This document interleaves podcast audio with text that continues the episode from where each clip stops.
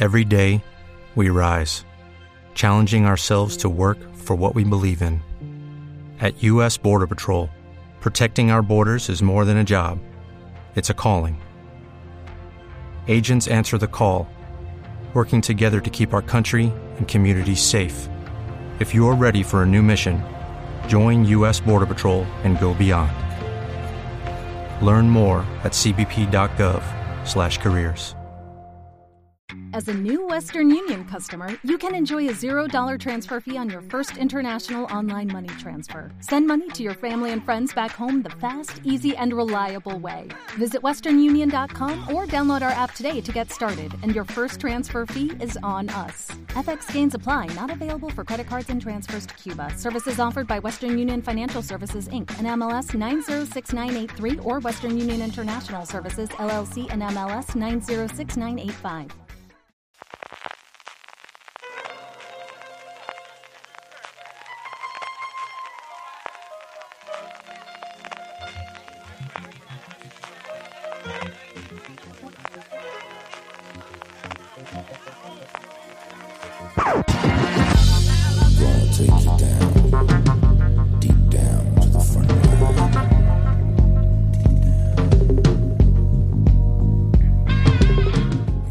Bienvenidos al espacio Fundación Telefónica.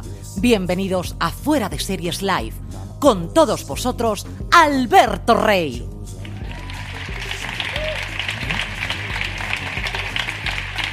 Hola a todos, bienvenidos a nuestro octavo Fuera de Series Live, segunda temporada, segundo episodio, S02S02, para los que nos busquéis en Torrents.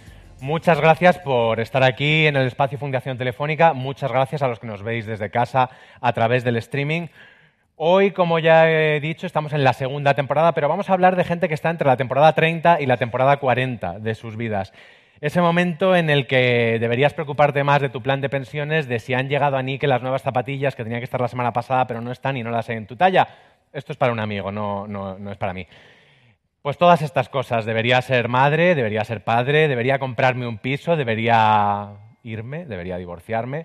De todo esto y también de series vamos a hablar con los creadores y los protagonistas de Vida Perfecta, la nueva serie de Movistar Plus que se acaba de estrenar.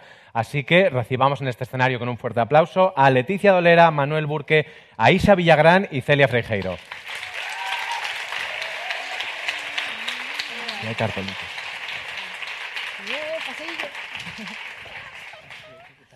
Lo de entre la temporada 30 y la temporada 40, ¿os parece correcto? Sí. Yo cumplí 38 hace dos días. No vamos a decir las edades de cada uno. Bueno, a lo mejor salen a lo largo de, de- de esta próxima hora. Eh, empecemos hablando, evidentemente, de, de la serie, de esta vida perfecta. Son muy pocos episodios, son muy cortitos. A muchos nos ha, a mí se me ha hecho muy corta, me ha, me ha sabido a poco. Pero vamos a hablar, vamos a empezar a hablar con los creadores, que la creadora eres tú, Leticia, pero Manuel también ha estado muy involucrado en la serie desde el principio. Vamos a hablar de la idea, la primera idea de vida perfecta. ¿Cómo, cómo se te ocurre? La primera idea, ¡guau! La primera idea fue justo poco después del estreno de Requisitos para ser una persona normal, que empiezo a pensar en, en estos personajes de estas tres mujeres y, y también el personaje de Gary. El personaje de Gary siempre estuvo al principio. Eh, y, y enseguida, no sé, mm, salen ya como sus, sus personalidades o sus conflictos principales. Y primero empiezo a pensar que a lo mejor es una peli, pero de repente pienso que no, que, que, no. O sea, que, esta historia, que todavía no sé si la hay o no, en el caso de que la hubiera, tendría que ser una serie. Y, escribo cuatro o cinco folios con un poco los, las cosas generales que iban a pasar y voy a Movistar. Y, voy a Movistar y ahí me dicen pues que guay, en plan, molas mucho tía, pero no vemos la serie. Eh, y digo, bueno, pues nada. Y me voy a mi casa, muy triste. ¿Sí? Lloré. En el parking de Movistar lloré. Ahora que está el equipo de Movistar delante, lo puedo contar. Aquí nos encanta un drama, ¿eh? Todo- elévalo todo lo que quieras. Pues sí, eh, pues lo puedo elevar porque eh, yo me había alquilado un coche para ir hasta allí porque estaba en... ¿Dónde es eso? Muy En. Tres Cantos y yo no miré bien de los nervios que se podía llegar en metro y auto- en tren y autobús Y dije, pues me tengo que alquilar un coche. Ahí volver llorando en el tren era Y más... Era más, sí, más francés. Y entonces alquilé un coche de estos por horas. Francés, tío. Me alquilé el coche por horas, llegué allí y diluviaba. Diluviaba, pero diluvio de... Me ha salido bien, ¿eh? Y, y entonces me dicen que no, me voy al parking de Movistar y todo diluviando y yo llorando. Y digo, tía, no puedes conducir así con esta lluvia y llorando. Eh, te tienes que desahogar. Entonces llamo a gente para ir desahogándome, ¿sabes? Porque cuando lo vas contando vas La llorando. típica llamada que te apetece mogollón recibir, por otro lado. Sí, sí. Me han dicho que no. Y ya cuando lloré, ya me descargué, pues me fui. Y, y me fui a casa y empecé a escribir el- la primera versión del capítulo 1. Y cuando ya lo tuve escrito, dije, guay, lo muevo. Y dije, espérate, no vaya a ser que te haya quedado un, un capítulo 1 mono, pero luego no haya, no haya serie. O sea, que a lo mejor te pones a desarrollar y a pensar en, la estructura y, no hay serie realmente. O hay una serie de tres capítulos y no, no da para serie, da para miniserie. Entonces estoy el, siguiente año eh, escribiendo la primera versión de la Biblia. eh, pensando en, los arcos de los personajes, las cosas que les pasan. eh, y cuando ya tengo eso, vuelvo a Movistar.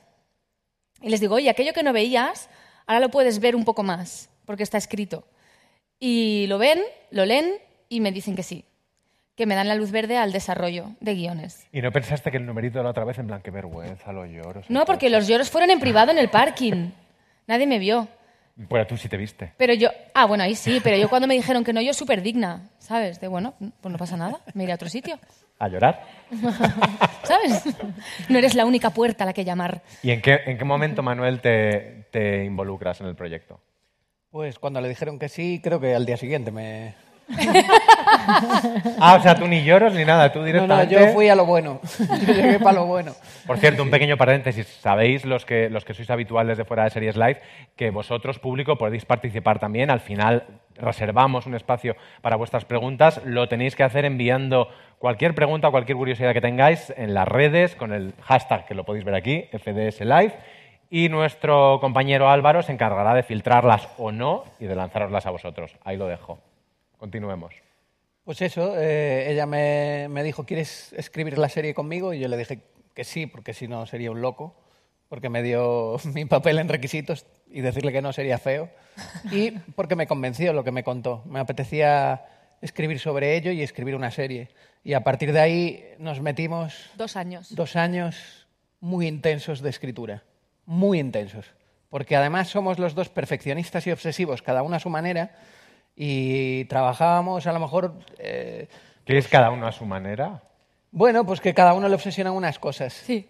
A mí, por ejemplo, me obsesiona mucho el método de trabajo y, y encontrar, entrar en, la, en lo que es la teoría de guion, cómo tiene que entrar todo. A ella le obsesiona mucho, eh, hablo por ti, pero tú me puedes corregir. Habla por mí, habla por mí. eh, cuadrar bien los temas, que me transmitió luego la obsesión a mí, yo le transmití a ella la de... Es que tenéis que pensar que trabajábamos de madrugada a llamadas a las 2 de la mañana en plan, hemos hecho todo mal, hay que reescribir. O sea, un capítulo entregado y al día siguiente, a las 3 de la mañana, uno u otro llamaba y decía, lo, lo estamos haciendo mal. Eso es muy obsesivo, ahí aguantan pocos guionistas. Pero ¿eh? es, es guay encontrar un, un partner que, que sea capaz de sostener eso. No solo que sea capaz de sostener eso, sino que le ponga. ¿Sabes? De, hostia, es verdad, podemos encontrar otro camino mejor. Esto fuera. Que luego nunca es fuera, porque, No es fuera porque, porque algo del trabajo ¿no? y de las ideas se quedan. Aisa, Celia, ¿esto lo notáis? Que hay dos personas detrás de la serie, no solo una. No, yo creo que aquí en esta serie hay una neurosis compartida. Ah, bien. O sea, no hay dos locos y y, dos entramos cuerdas, todos aquí hay cuatro fenomenal. locos. Entramos todos. No, hay un equipo. Y esta cosa de que no- nos ponen las obsesiones. Sí, sí, entramos nos- todos nos- en eso. Nos retroalimentamos de las obsesiones. De Pero todo el equipo, ¿eh? Todo el equipo. Yo creo que es una ameba que va absorbiendo a otra y luego a otra y se va convirtiendo en una más grande, sí. En Igual no salen muchos curros contando esto. Hay que decir que todo matemático y todo bien. Como todo matemático. automático. ¿eh? De vida perfecta. Vamos a, vamos a seguir. Vamos a seguir hablando con, con- con Leticia porque tú eres guionista, directora y además actriz. Vamos a hablar de las tres facetas. La de guionista la hemos, la hemos hablado ya un poco. ¿Cómo es ser directora de tu propio trabajo? Dirigirte a ti misma. Es guay. es, es guay porque. porque es una persona menos en el equipo a la que le tienes que decir lo que tiene que hacer. No. Es broma. No, eh, es verdad que el proceso. es- esto es curioso, porque realmente el proceso de, mm, de- En el proceso de escritura, como además Burke y yo hacemos mucho de lo de leer los personajes, de leer los, los diálogos, porque otra cosa que nos obsesiona, otro- otra fase de obsesión que tenemos común, es que los diálogos suenen naturales. Y entonces los decimos mucho, los reescribimos mucho. Entonces, cuando los decimos, eh, ya que está la actriz, ¿no? Pues, o en el caso cuando era su personaje, decimos el, ya estás diciéndolo, ¿no? Entonces yo creo que hay, hay algo de la actriz que ya está trabajando en el proceso de guion, la actriz ya está entendiendo al personaje. Y, y luego, igualmente, aunque sea directora, para mí es fundamental el proceso de ensayos, porque en el proceso de ensayos yo también busco, igual que buscan ellas y él, ¿no? En los ensayos eh, vas, vas buscando y es el lugar donde, donde probar cosas y donde a lo mejor tú... eh, es curioso porque digamos que lo has escrito, pero cuando lo actúas, eh, a lo mejor descubres cosas, descubres nuevas capas o entiendes que hay cosas que puedes cambiar, ¿no? Porque yo sí que creo mucho que mm, si tienes una buena base de guion de una escena, los actores y las actrices pueden hacerlo crecer, ¿no? Porque además ellos, como solo están eh, viendo la historia desde su punto de vista, ¿no? Ellas, eh, luego leen, evidentemente leéis el, el guion en su conjunto, pero cuando estáis trabajando os centráis en vuestro personaje y el punto de vista, ¿no? Y ahí cuando ellas, o el caso de Burke, se meten desde el actor, desde la actriz, a, a ver le- el mundo desde el personaje, ven cosas, ven matices, se hacen preguntas a lo mejor que tú no te has hecho y eso enriquece todo. Y luego además hay más directoras de episodios Sí. Elena Martín y Ginesta que Guindal. aportan cada una su, su visión. Sí, que además también de repente también te hacen preguntas, ¿no? Es muy guay cuando llega una mente fresca a leerse un guion en el que eh, llevas años trabajando, eh, pues te enriquece porque sobre todo se hacen preguntas y esas preguntas nos hacían a, a Burke y a mí hacernoslas nosotros, por- porque hay una cosa que también tenemos, eh, que es que si alguien te hace una pregunta repetida, o sea, si tres personas en el guion y te hacen preguntas respecto a lo mismo, es que hay algo ahí que puedes mejorar, ¿sabes? Entonces, eso nos preocupaba mucho cuando alguien... Además, da, da igual el motivo, o sea, porque no es que esa persona eh, te vaya a decir lo que tienes que cambiar o no, pero si a varias personas hay una escena que les genera dudas, creo que tu responsabilidad como guionista es planteártelas también. Es muy arriesgado asumir que siendo directora, actriz y creadora de la serie, tu, personaje, María, tiene que ser autobiográfico sí o sí en muchas cosas. No, o sea, ¿Lo es? no, yo no soy madre. No. Y nunca he tomado M. ya lo siento. Estuve, estuve preguntando a mucha gente que sí para ver qué es lo que tenía que hacer para actuarlo. Em, Pues chica. no, pero lo quiero probar. ¿eh? Chica, un poquito de... Auto. Yo, yo lo probé después de haberlo escrito. Ya. ¿Y es así? Bastante. Creo que estuve bailando delante del espejo eh, la- una canción de J Balvin en plan 40 minutos, en bucle. ¿En? Gustándote. Muy feliz. Muy feliz. Gustándote muy feliz. mucho ante el espejo. Gustándome mogollón. Y yo no bailo. ¿Tú solo, delante del Yo espejo? solo, en plan flipando. Y sobre todo es que lo de que él no baila es importante. Es importante. Yo estoy Porque no siempre en baila plan nunca. seco en, en las discotecas y tal. Volveremos luego un poco más a María, porque evidentemente es la Camiseta. protagonista de Vida Perfecta, pero vamos a repasar un poco también los otros personajes con, con vosotros. Vamos a empezar con, con Cristina. Vamos a ver un, un vídeo de, de Cristina. ¿Está ahí? Ahora sí,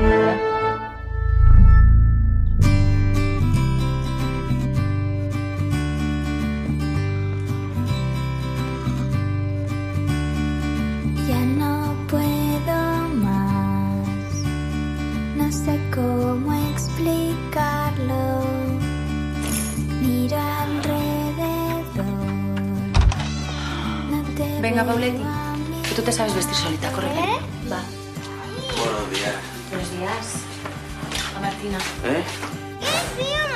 Venga, niñas. A ver. Mira lo que tenemos hoy de prisa para ti. Y mira para Martina. A ver, un poquito. ¿Me lo como yo? Mira, mira. No, cariño. perdón, perdón, perdón, perdón, que tenemos prisa. Paula, por favor, ¿eh? Venga, Martina, primera parada. Vamos, Pauli, que ya estamos. A ver, cariño, el libro ahora no, esto lo sabes hacer tú perfectamente. Venga, ¡ay, coño! Venga, vamos, ¿tienes la mochilita? ¿Tienes todo, mi vida? ¡Mua! Ha llegado el cliente. Eh, te esperan.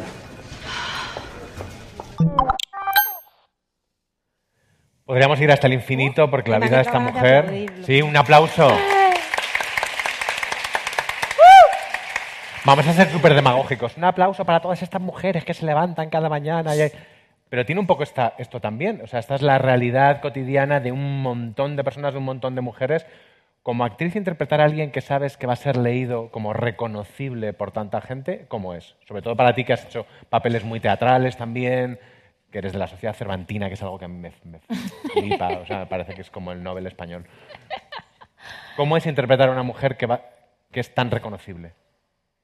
Pues no lo sé, porque no, me lo planteé así. Yo creo que los tres personajes tienen muchas cosas que son muy reconocibles. Cuando las poníamos en común, nos reconocíamos la- las unas en los personajes de las otras. O sea, todas las preguntas que se plantean los personajes creo que nos las planteamos todas y todos.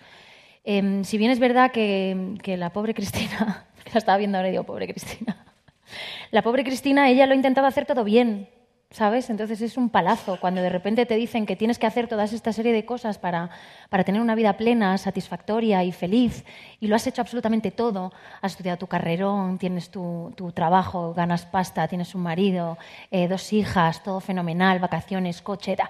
tienes que tenerlo todo, ¿no? Y todo el mundo te ve y dirá, joder, qué vidorra tiene esta tía, y de repente ella dice, pues sí, amigos, pues no estoy bien. Algo me pasa, ¿por qué? Es que es, es justo, es justo mi siguiente punto del guion, lo que te iba a preguntar, que, que es un personaje muy incómodo por eso, porque es un poco una Alicia Florrick. Es que lo tiene todo. ¿De qué se queja? ¿De qué se queja, Cristina?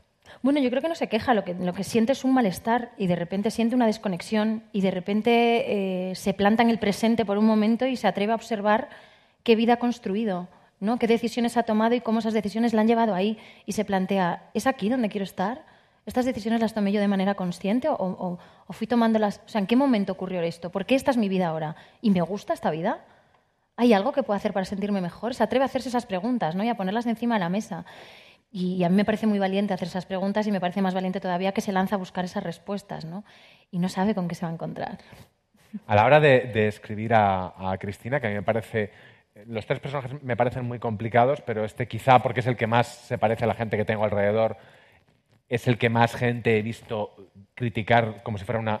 una o sea, comentar como si fuera una persona real. Y, muchas veces me decían: es que esta pija no me interesa, no me aporta nada, porque no me creo que lo esté pasando mal. Y digo, pero yo sí me lo creo porque pertenece a, a mi mundo. Es una cosa que, que creo que hablé contigo el otro día, Leticia, que la serie no se avergüenza de ser una serie sobre personas que viven en una ciudad, que tienen las necesidades primarias cubiertas y que lo que te van a explicar es que hay otras necesidades detrás y que hay cosas que, y que, hay cosas que se te quedan y, y- y frustraciones que tienes que no tienen que ver Pero con, es que con la vivir gente bien. pija que tiene todo y cumple con todos los requisitos también sufre y lo pasa mal. O sea, quiero decir que... Que estamos hablando de emociones, ¿no? Que, que es verdad que los personajes parten de una idea de, cada una representa una idea de mujer, pero al final esas ideas eh, las destruimos, les damos la vuelta porque tenemos que bajar a lo emocional y yo creo que desde lo emocional em, da lo mismo si eres un hombre o una mujer o de qué país vienes o, o- o tu capital o cómo tienes la cuenta en el banco, ¿no? Si hablamos de emociones, yo creo que ahí conectamos todos, ¿no? A la hora de generar tres personajes que tienen que ser distintos porque es lo que narrativamente y dramáticamente funciona, ¿os daba miedo, Manuel, Leticia, crear estereotipos? Eh, no, porque de- partiendo del estereotipo luego lo, puedes romper y darle capas, ¿no? Y aquí sí que fue un papel importante el que jugó Burke, porque si bien ya, ¿no? El, el alma, o, ah, digamos que la esencia de los personajes estaba, eh, Burke, que es un obsesivo del enneagrama, eh, el enneagrama de la personalidad, esto de que hay- existen nueve personalidades y que todas encajan en, en un número, eh, lo que hicimos fue analizar cada personaje y ver qué número era. Y una vez vimos qué número era, meterlo más en su número, ¿no? Y eso fue un trabajo muy chulo. Yo nunca había trabajado con enneagrama Claro, porque para nosotros era importante diseñar personajes con complejidad y profundidad, sobre todo porque Vida Perfecta juega la comedia pero no desde el chiste. Entonces era muy importante generar defectos de personalidad que llevasen a situaciones que fuesen cómicas. Por ejemplo, el, ca- el caso de Esther es clarísimo, ¿no? Es eh, una- persona tan hedonista, tan eh, que huye todo el rato del dolor, se acaba acercando a él, pero en, la primera parte de, la serie, hasta que ella empieza su arco hacia la crisis, que es muy dura, eh, es divertidísima, pero por cómo es, no porque haga chistes. Eso era una cosa que nos, nos interesaba muchísimo para, encontrar el tono de la comedia y para profundizar en los eh, eh, personajes y canalizar la emoción a través de ellos. Y, sí que intentamos, eh, porque luego hay otra cosa, que el guion es una cosa viva. Hoy lo hablaba con Leticia, que los personajes tienen un diseño de personalidades complejo, pero luego las actrices le ponen su parte, la reescriben. Todo el mundo está reescribiendo todo el rato el guion. Y, y, por ejemplo, Aisha le añadió mucho de sí misma al personaje. Y de repente el personaje, que era un poquito más hedonista, se Oye. volvió más destroyer, es verdad. Y- pero esto es buenísimo. Pero yo no Aplaudid, aplaudid. En cuanto hay un salseo se aplaude.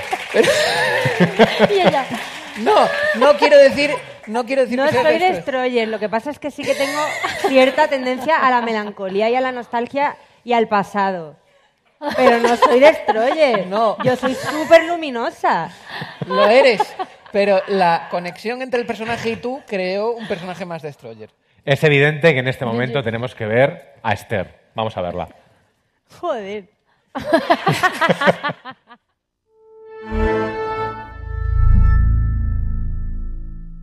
Hola. Hola. Hola. ¿Qué pasa? ¿Qué haces? Me voy, que este sitio es una mierda. Pero no te puedes ir si has pagado el fin de semana entero, ¿no? Déjalo ya, María, ¿vale? ¿Pero has vendido algún cuadro, cariño? No, no he vendido ninguno. Mira, por razón de más para quedarte e intentar vender. Si te vas no venderás nada. Venga. Mira, yo quiero comprarme este. ¿Me lo vendes, por favor? Para allá, ¿vale? Oye, a mí este me encanta, en serio. ¿No me quedaría fenomenal en el baño Sí. este? Sí, ¿verdad? ¿Aquel cuánto cuesta? ¿Pero vosotros qué os pensáis? ¿Que yo soy imbécil? ¿O qué pasa? ¿Que no necesito vuestra puta caridad? ¿Tienes un datáfono? Quiero comprar este. Para. Esto es un mercado y yo quiero comprar un cuadro. Te estoy diciendo que lo dejes. Soy una clienta. Te dejes el Que me lo quiero comprar de verdad.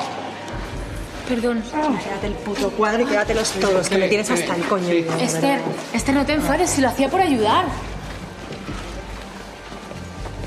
¿Pero qué ayudar? Tú a mí me vas a ayudar. Tú has visto tu vida, María, que es una mierda. Porque no te ayudas a ti, me dejas en paz y tú no te metas.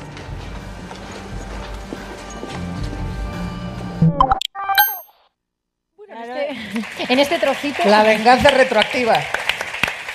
¿No se merece tu familia lo mejor? Entonces, ¿por qué no los mejores huevos? Ahora, Eggland's Best están disponibles en deliciosas opciones. Huevos clásicos, de gallina libre de jaula y orgánicos de Egglands, que ofrecen un sabor más delicioso y fresco de granja que le encantará a tu familia. En comparación con los huevos ordinarios, Eggland's Best contiene la mejor nutrición como 6 veces más vitamina D, 10 veces más vitamina E y el doble de omega 3 y B12. Solo Eggland's Best. Mejor sabor, mejor nutrición, mejores huevos. Visita egglandsbest.com para más información. Un poquito de Destroyer sí que Es es. que justo habéis puesto una escena Parece que estaba pensado. que es ¿eh? justo cuando está entrando en Barrena. Sí, sí. Porque a mí me han soplado que este personaje es un poco Manuel.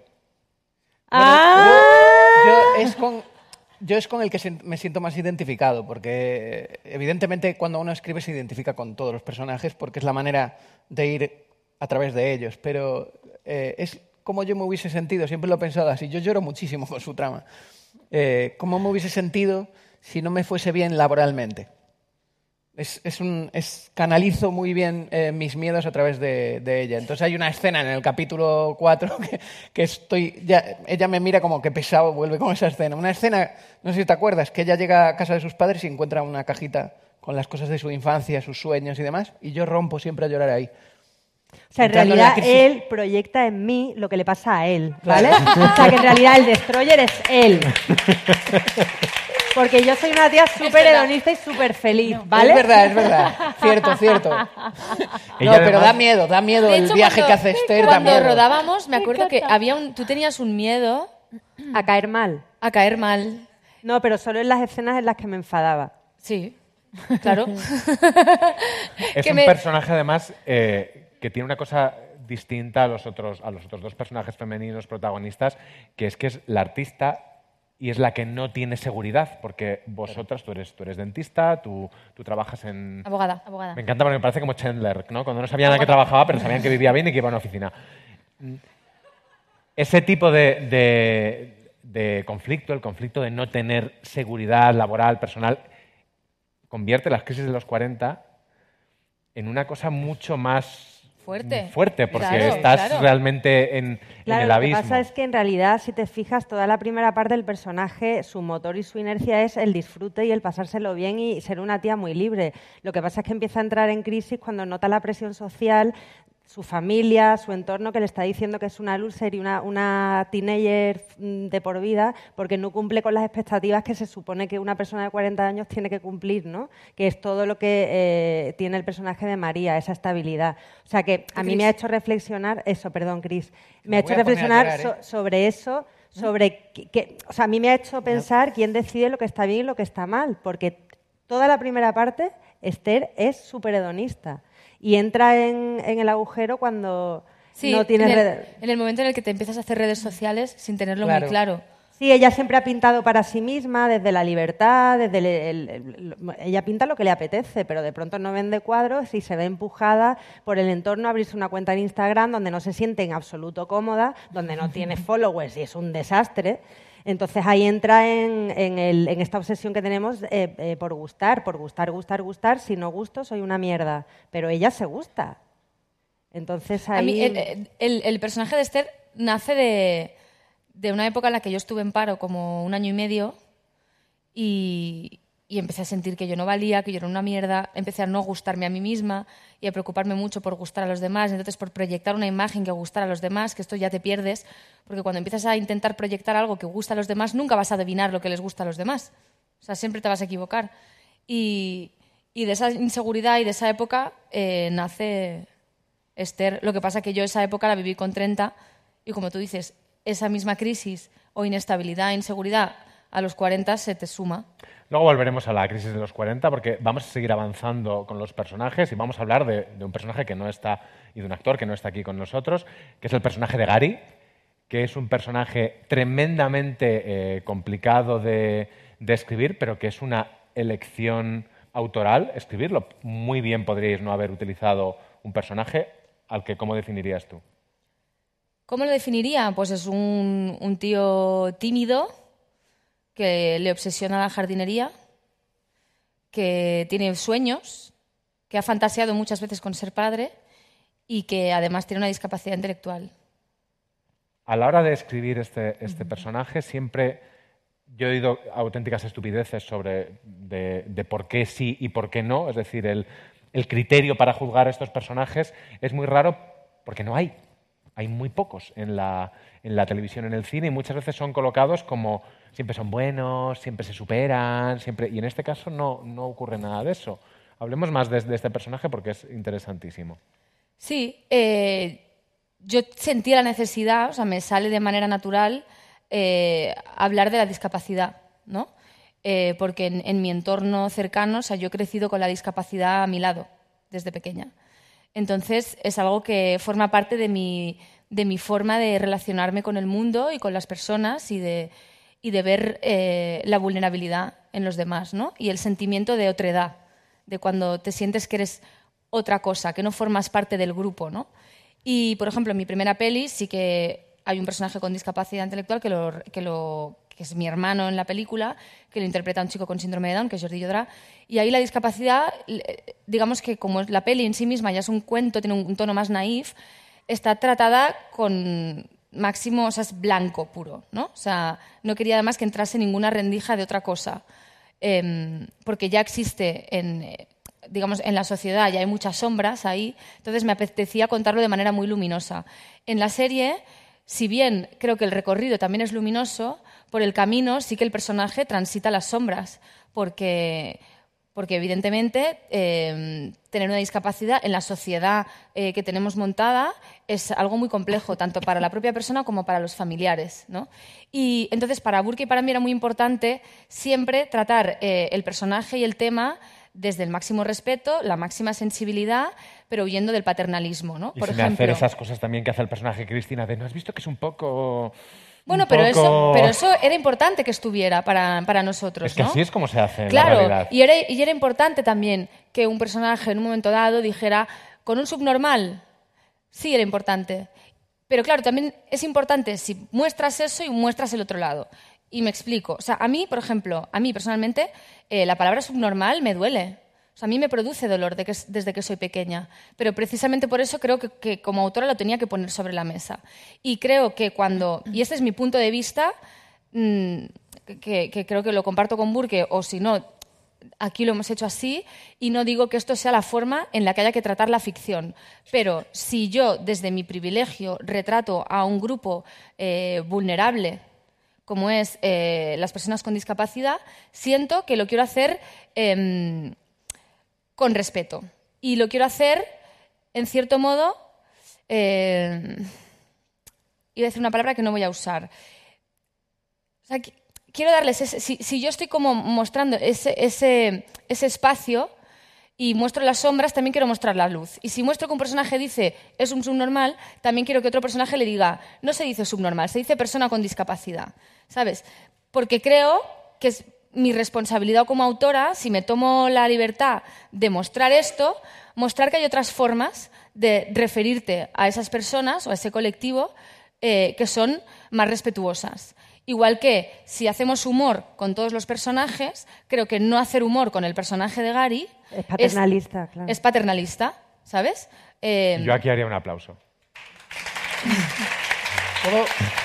Y aparte narra una realidad, o sea, está contando lo que ocurre de verdad, que a, que a las- a las personas con discapacidad se les llama subnormales y mongolos. O sea, entonces lo único que está haciendo es eh, contar una realidad. Y, y- más allá de eso, para no quedarnos en la anécdota de la palabra, eh, también luego les mostramos su día a día, que tienen, que tienen sueños, que les gusta trabajar de una cosa o de otra, que comparten piso, que se quieren independizar, que muchos son padres, que otros no, que algunos tienen la vasectomía hecha, como realidades que, que generalmente, como, como la discapacidad no forma parte del relato, pues que desconocemos y que a mí me parecía importante pues también retratar. Yo, yo creo que, estoy de acuerdo en todo lo que ha dicho. Eh, intentamos no idealizar, porque si idealizas, el espectador desconecta, porque ve el truco. Entonces, la mejor manera de, de hacer que el espectador entre en esta realidad, la comprenda y reflexione sobre ella, es tratarla orgánicamente. Entonces, así como hay un personaje que no sabe cómo se dice persona con diversidad funcional, eh, hay otro que le corrige, pero le corrige desde la incomodidad, no desde yo sé mucho de esto y te voy a enseñar cómo funciona este mundo, sino porque se siente culpable. Entonces, las razones por las que los personajes tratan este tema vienen desde, desde su propia realidad y su propio desconocimiento. De hecho, a mí me gusta mucho una escena de, con Esther que él, ella va diciendo, mongolito, eh, es un normal. Y no sin estás embargo, con él porque es retrasado. Eres Claro, no sé qué. pero le está diciendo, tú tienes prejuicios, ¿por qué no te enrollas con él? Y, le- y- y los trata- ta- lo está tratando con muchísima naturalidad. Lo que pasa es que no sabe utilizar el nombre, que eso le pasa a mucha gente. Si sabe, pero le da pereza y no lo dice. o si sea, sabe y le da pereza, pero que no es, no es lo importante. Lo importante es lo que, a lo que está animando a Ah. María, que igual también tiene un punto de provocación. Pero luego a Gary conversas con él sobre sexo y tienen una conversación natural porque ella es muy libre. No Sí, tiene le habla de cunilingus, Sí. ¿sabes? Exacto. Entonces eso hace que no haya, no haya una palmadita en el lomo que enseguida el espectador hace como "Mm, me estás intentando vender algo. Y a mí me, me emociona particularmente el personaje del padre de Gary. Ese personaje es perfecto Oh, qué bien. y precioso, porque Es que es esa gente bonito. existe. Claro. Y, y- Hay gente buena. Y es, y es complicado. Y es complicado tener un hijo con discapacidad. Y tú puedes ser un tío, eh, además de una clase económica bien, ¿sabes? Que te has ganado de la vida bien, entonces que has podido, porque esto es otro, es otro gran temazo, ¿no? No es lo mismo eh, tener una discapacidad en una familia acomodada que en una familia de clase obrera. Cambia muchísimo la realidad. Entonces, eh, aquí, en el caso del padre de Gary, que ha podido llevarle a todos los cursos, a todos los terapeutas, ¿sabes? Como ha podido eh, fortalecerle, también tiene miedo. Y dice, no, tío, pero yo te decía que podías hacer lo que quisieras, rollo, trabajar y tener una cuenta bancaria. Pero ser padre, tío, uf, o sea, me da miedo, ¿no? Y a mí, me, me- mira, se me pone la piel de gallina. La escena en la que José le dice a él, em, tienes que estar orgulloso de tu hijo, pero también de ti. porque los dos os habéis enfrentado a esto juntos. Y a mí esa- eso pues me, me conmueve. Hemos hablado de idealización, de incomodidad. Eh, vamos a hablar un poco de cosas frívolas. Cuando yo vi la serie, Manuel, te mandé un WhatsApp que decía lo Sí, sí, siguiente. por favor. Hablemos de esto. Lo tengo favorito. WhatsApp, que no lo Hablemos de esto. ¿Sí? A ver, a ver. Me ¿Te dijo, acuerdas más o menos? Estás muy guapo, sales muy guapo en la serie. ¡Bien! y lo tengo guardado Estábamos con la, hablando con la- de eso, que lo está petando. Porque Los yo tengo- una de los las estoy cosas... cosificando. De momento no, Sí, ¿eh? sí. De momento no. Bueno, Y yo lo analicé mucho porque dije, "Est- me, me siento muy incómodo. Porque, no, te dije estabas guapo. Algo así. Porque ¿eh? yo por ahí dije, está súper guapo, está lo sexy. leo es si que, es que, es que- Sácalo, sácalo. yo, dije, yo me lo tiraba. Y Esto, luego es una vez, esto es una vez en la vida, yo lo tengo que disfrutar. Luego lo analicé, porque he aprendido yo con esto, ¿y sabes por qué es? Porque habla poco. Porque Burke, como yo, hablamos mogollón.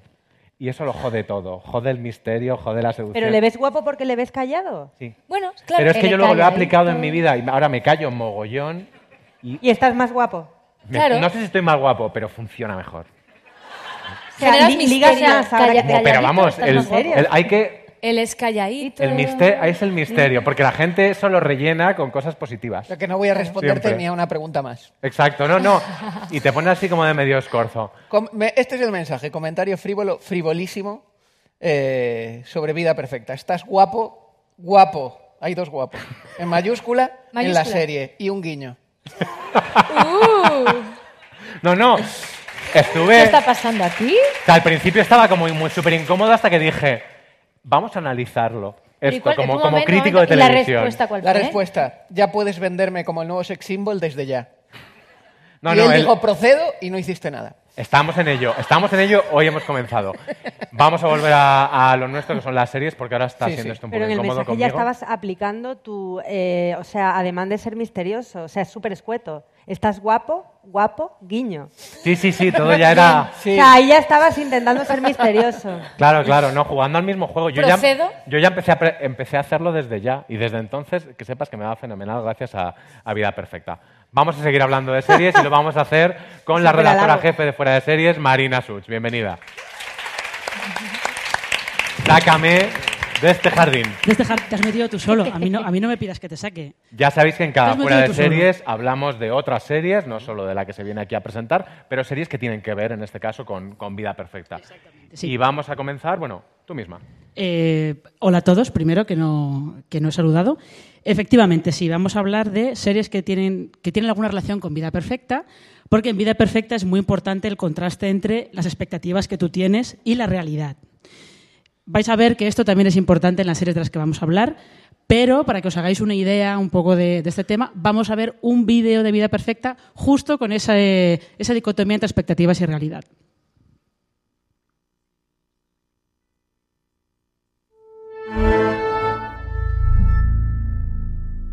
¿Y por qué no te vas a vivir sola?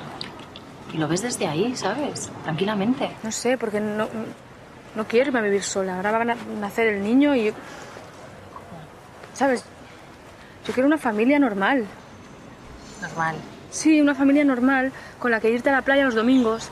Coges el coche, vas a la playa, buscas el sitio en la arena, plantas la sombrilla, sacar un tupper de sandía y comer todos juntos el tupper de sandía. Ya. Lo que pasa es que te dejas la parte en la que no encuentras un puto sitio para aparcar, la playa está petada, las niñas no se pueden bañar, se te abrasan con el sol y cuando sacas el tupper ese que dices, está caliente.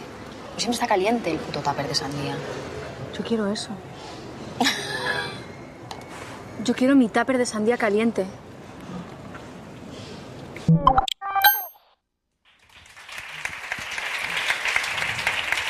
Bueno, yo quiero decir que lo del tupper de sandía me representa mucho. Yo he pasado por el tupper de sandía caliente. Em, pero la primera serie de la que vamos a hablar es una que precisamente eh, empieza donde termina Vida Perfecta, que es eh, Catastrophe.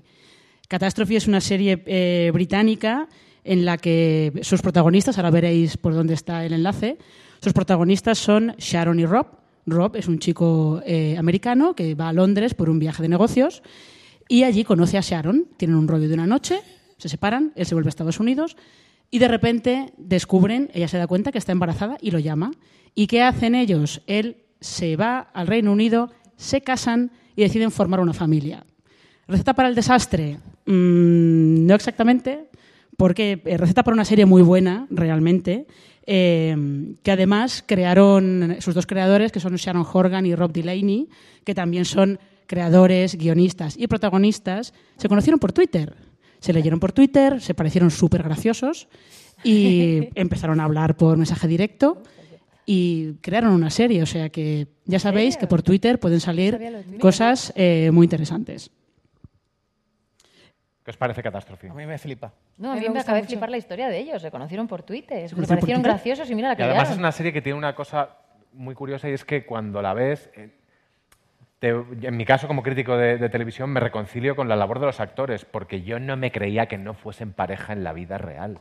Y no lo son. Se montan un par de pollos en un momento que dices, es imposible que un actor se lo diga con esa cara a la actriz. Y no lo son, son amigos. Es una serie, yo creo que muy británica porque tiene un humor muy duro. Y eso hace que mucha gente le parezca dolorosa. Porque es, joder, que, que es que no se quieren. ¿Por qué fingen que se quieren si se hacen tanto daño? Y, y si- y sin embargo, yo es que me río. Es una serie, mira, te dije que me reía poco viendo ficción. Con Catástrofe me he reído mucho. Porque tiene escenas delirantes. En donde se meten ellos. es- Y siguiendo con esto, vamos a ir con una serie que podría, que empieza donde podría terminar Catástrofe. Exactamente, empieza donde podría terminar Catástrofe, porque esta serie se llama Divorce, divorcio. Ah, esto Ah, no va a ir, visto. esto va a No la he ir, visto. va a ir bastante hilado esto. O sea, es una Eh, putada, perdón, porque o sea, somos súper eh, serienómanas y yo no he visto ninguna. Pues para eso estás tenéis aquí. lista, Claro. ¿ya tenéis lista? Vale, Para vale, eso has vale, venido, a aprender. No estoy quedando fatal, ¿no? No, no, no, no, esto al final todos nos llevamos con lista de, de series para ver. Destroyer tú, Destroyer. Eh, Divorce, además, está creada por Sharon Horgan, que era la co-creadora de Catastrophe. También va a, haber, va a haber muchas conexiones aquí de este tipo. Lo que pasa es que aquí Sharon Horgan no es eh, la protagonista. La protagonista es Sarah Jessica Parker, que todos la conoceréis de cuando estaba en, en Section Nueva York. Y en esta serie lo que te cuentan es que ella y su marido, eh, bueno, pues se divorcian. Deciden, en el primer capítulo deciden divorciarse. ¿Qué es lo que les pasa? Que, bueno, a partir de ahora empieza una etapa nueva de sus vidas. ¿Pero van a empezar de cero? Mentira, porque es una etapa nueva de sus vidas, pero van a arrastrar todo lo que llevaban de su etapa anterior cuando estaban casados. Tienen hijos en común, amigos en común, ellos van a seguir viéndose hasta que, hasta que se solucione el divorcio, con lo cual, pues como que no es tan fácil como, como parece. Y además realmente. esta es un- una serie sobre una cosa que se habla muy poco en, en general en la ficción, que es el conformarse. Que no pasa nada en un momento dado por conformarse, por plantarse como hacían en el 1, 2, 3. Esto aparece también un poco en Vida Perfecta, cuando dicen, bueno, tía, si estás ya bien, no... Aceptar. Aceptar más que conformar. Sí. Porque conformar hay algo como de frustración. Aceptar es que tú Claro, te te vuelves más flexible. No es que dentro de tu rigidez te jodes. ¿Sabes? Sí, no, es una, es de- una cosa que ellos hacen bien, pero me ha gustado de, eso. de dentro de tu rigidez te jodes es muy de nuestra próxima serie. Eh, sí, sí, mira, totalmente, sí. Porque esta, esta pobre eh, crisis, el personaje mm, está en un momento de su vida un poco complicado. La creadora no. La creadora está en la cima, porque esta serie es Fleabag, que es la... eh, Esta la Ah, he esa visto, nos esta la he gusta, visto. ¿Esta la habéis visto? Muy bien. Había un aplauso tímido. Aplauso, No. aplauso, por ¡Bravo, favor. Habría que mandarle este Claro. vídeo o algo, ¿no? Aplauso para Phoebe Waller-Bridge, que está en el mejor año de su vida, pero de cabeza. yo me quiero casar con ella. Yo Pero de también, yo cabeza. también. O sea, es, es impresionante. Tiene, crea Fleabag, que era, eh, empezó siendo un monólogo pequeñito en el Festival de Edimburgo, y luego mira dónde ha acabado, arrasando en los Emmy. maravilla. Ella ha terminado reescribiendo el guion de la nueva película de James Bond. Eh, todo con- ventajas. ¿Habéis Ha roto un techo de cristal. Killing Eve, que es la, la anterior. Es que la creadora de Killing Eve también, no, no, está por todas partes esta mujer. Pero ella, ¿cuál escribió antes? Fleabag. Fleabag Sí. primero y luego Killing Eve. Primero Primero el Fleabag. monólogo y luego la es serie. después. Ah, Sí. pensé que era Qué, loco, ¿eh? Es que- o sea, qué, qué- qué talento tan desproporcionado. Sí, sí, porque además... Lo eh, envidio. En Fleabag, lo que le pasa en Fleabag, dice, como ella es la creadora, es la guionista y es la protagonista, lo que ella cuenta es que siempre hay mucha gente que le pregunta, ah, entonces es autobiográfica. Y dice ella, "Mm, pues en realidad no, en realidad no, porque sobre todo la primera, tem- la primera temporada de Fleabag, pues es un poquito, en fin, sí, es como jiji, jaja, que risa todo, hasta que ya no da risa nada. Además, ella siempre cuenta que Fleabag es la historia de Fleabag como creación, es la historia de una escritora que busca trabajo para sí misma. Que Phoebe Waller-Bridge se escribió una serie porque no, le, no encontraba esas historias y dijo, bueno, pues las voy a escribir yo. Vida Perfecta también es un poco esto. No, lo- tengo claro. Esto lo pienso a veces y no, sé. Sí es verdad que si no hubiera pasado ese año y medio en paro, eh, no hubiera empezado a escribir cortos y a dirigir cortos. Pero es verdad que, que ya en el rodaje del primer corto, yo ya sentí que cuando dirigía me, me pasaba algo por la sangre diferente, como si yo generara algo diferente cuando estoy en un set de rodaje. Entonces eso también es adictivo. ¿Y tíos en crisis no hay? Uf, tíos, en crisis hay muchísimos. Oye, hay ¿puedo- muchos. ¿Puedo contar una anécdota de Fleabag? Sí, por favor. Yo vi eh, la primera temporada de Fleabag porque me la recomendaban ellas, básicamente. Y entonces vi el primero, me gustó. Vi el segundo y dije, qué arriesgado. Me parece arriesgadísimo. Claro, porque abre un montón de caminos que no sabes qué ha pasado y te los van a contar después en flashback. Seguí viéndola y me di cuenta de que, de que había visto el último en vez del segundo. Y me pareció una genio. O sea, Qué dije, arriesgado. claro, abres una vía y dices, claro, y luego tienes que saber qué ha pasado porque no entiendes nada. Exacto. Eso creo, creo que debe- memo para Phoebe Waller-Bridge, tu próxima serie que sea así. El segundo capítulo cuenta al final y luego vuelve para atrás.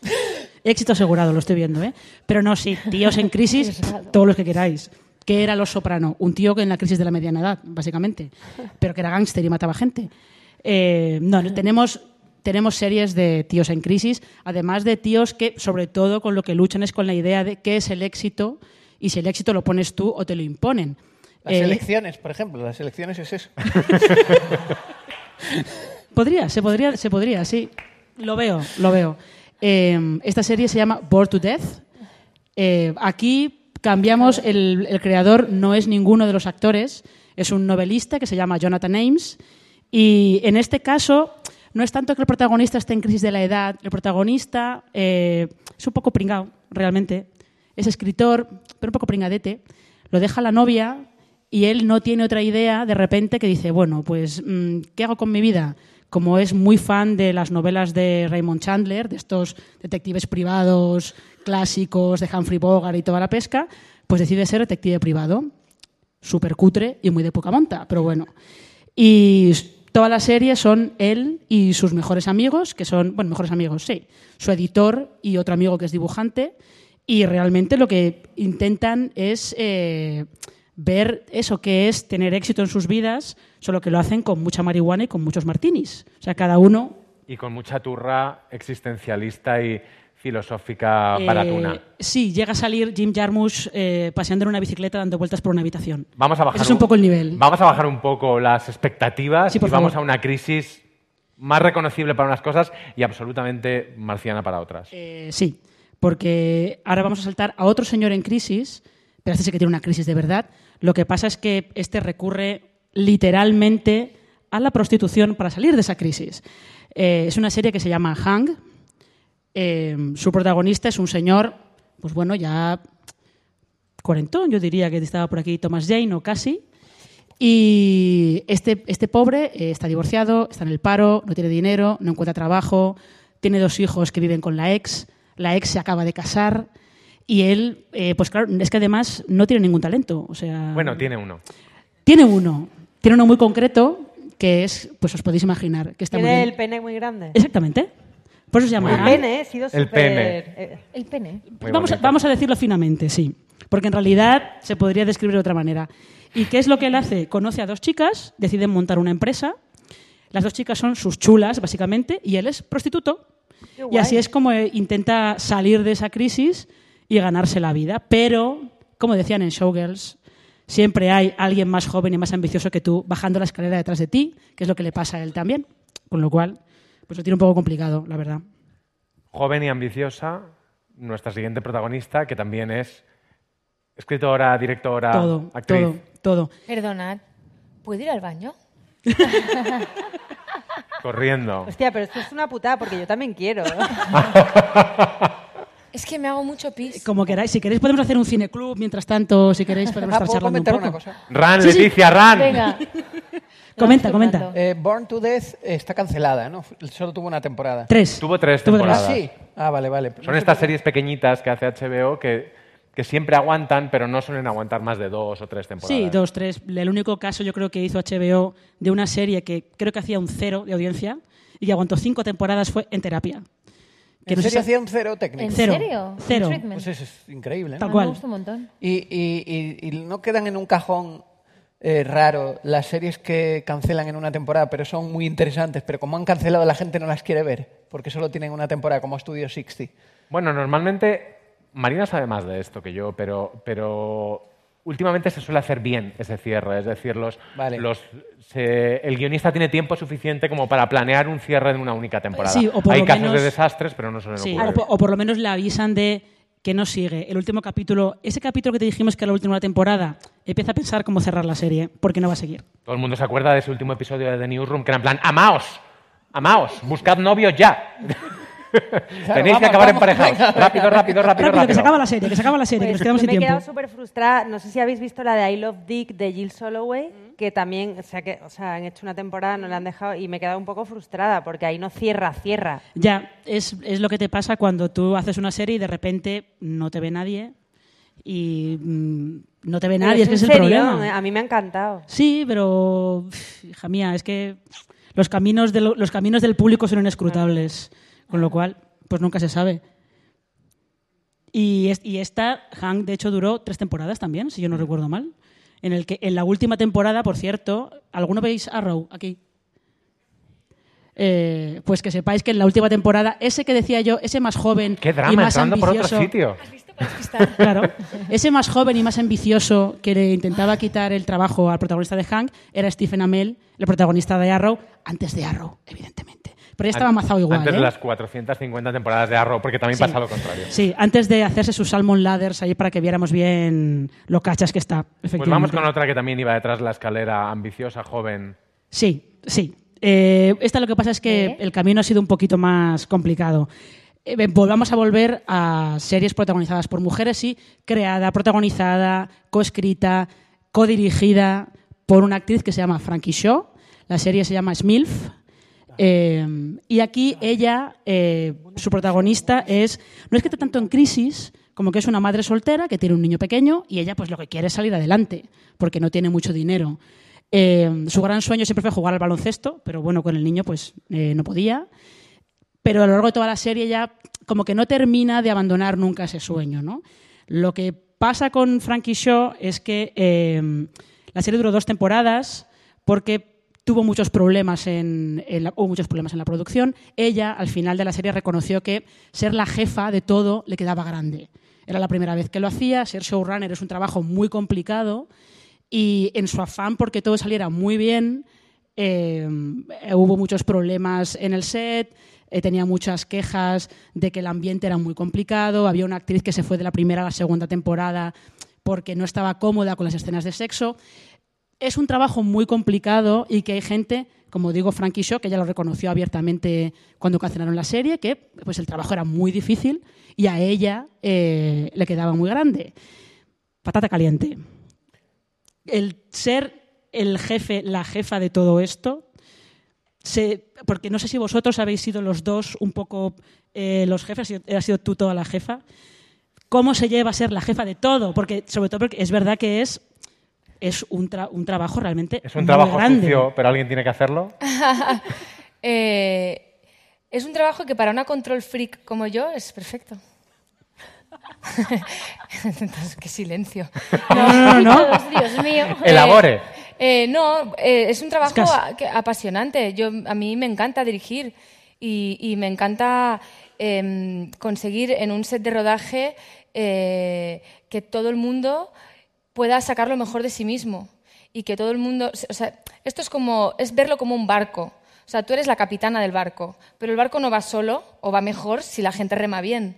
Entonces tú marcas la dirección, pero mm, si eres lista, vas a permitir que todo el mundo eh, haga el proyecto suyo y pueda aportar creativamente. Y tú verás hacia dónde, ¿no? Esos aportes creativos, hacia dónde los llevas. Pero creo que es importante. Y, y a mí eso me gusta hacerlo con todos los departamentos. Y mm, eso sí, tienes que ser la que más trabaja. Porque tú no puedes llegar a un set de rodaje y pedirle a los demás que trabajen más que tú. Eh, pero bueno, como yo tengo esta cosa obsesiva, pues, em, ¿sabes? Cuando estoy rodando, pues solo pienso en el rodaje. Por cierto, en Vida Perfecta nadie dice su edad o se dice muy pocas veces, menos alguien que la dice bastantes veces. Hablemos de los 40. ¿Los 40 siguen siendo los 40? Mira, esa cara.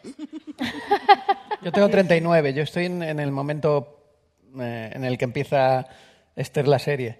Los 40 es como que llevas, tú piensas que estás haciendo una excursión y que no se va a acabar nunca. Entonces llegas a la cima de una colina y ves el final, que está allí lejos, pero lo ves. Y dices, coño, o sea que hay un final. Y empiezas a decir, a ver, a ver cómo tengo todo, que llevo en la mochila. Mierda, no tengo comida suficiente, se me ha acabado el agua, no voy con nadie. Empiezas a hacer un poco eh, resumen de tu vida. Y es donde te empiezas... Pero ya te digo yo que yo tengo 40 y, y luego no es que solo ves que hay un final, es que No, es que no. por el camino hay charcos, No, mm, no. mierda, Piedras. un par de barrancos, mm, es que- gente fea, o sea, es todo... Y que te vas Pero cansando. podemos hacer un pacto, si, si tú y yo paramos ahora, o sea, yo cubro que tú mientas sobre tu edad y tú mientes sobre la mía. ¿Te parece? ¿Cómo? Y nos paramos los dos de manera Tú, que... tú es que parece que tienes 35, hombre. Perfecto. Siguiente serie. Pues sí, porque es que lo que te iba a proponer Alberto es eh, justo la receta que tiene la protagonista de nuestra siguiente serie, que se llama Younger. Eh, esta no la crea, también el creador es otro hombre, que es Darren Star, que era el que creó Sexo en Nueva York.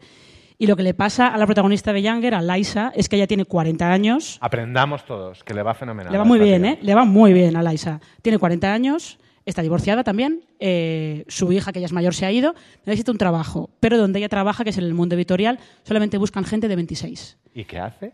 Pues dice que tiene 26. se arregla un poquito, se pone así un poco tal. Tiene una amiga que le dice, tía, estás súper bien, vete que cuela. Y cuela. La Una amiga que que es de Bimazar también, con lo cual igual tampoco no es muy fiable. ¿eh? Ya, sí. Y la amiga es, es artista y tal. Y a ella la contratan pensando que tiene 26. Entonces, claro, durante toda la serie, que lleva ya seis temporadas, ella tiene que seguir con esto de que tiene 26. Pero ¿qué pasa? Que con la cosa de tiene 26 pilla un novio que también tiene 26, que está muy bueno.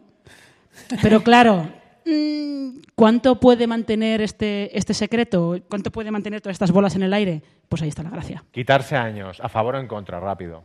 Yo es que aparento 30, entonces... Yo no me quito años. Yo tampoco. Yo tampoco. Yo sí.